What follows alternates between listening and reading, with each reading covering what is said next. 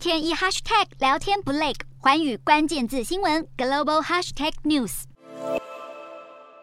日本在台湾问题上负有历史罪责，没有任何资格就涉台问题说三道四。中国外长王毅和日本外相林芳正原本计划在东协外长会议上进行会晤，然而北京方面却临时喊卡。林芳正原本预计五号下午和王毅会谈一小时，这本来也会是日本首相岸田文雄上任以来日中首次的外长面对面会谈。但由于裴洛西访台，加上七大工业国联合关切中国对台海的行动，让北京是大为不满，干脆就直接取消了这场会晤。不仅如此，王毅还在东协高层会议的晚宴开始前突然离场，在区域局势紧绷下，引发各界瞩目。可以看到，王毅走进晚宴会场时，还跟媒体挥了挥手，但是不久后又直接走出会场，而且呢，没有说明任何的原因。现场也有工作人员目击王毅坐车离开，而究竟王毅为何突然离开，外界不得而知。中国媒体也只字未提，只是这个举动难免在这个台海局势紧张的时刻引起诸多联想。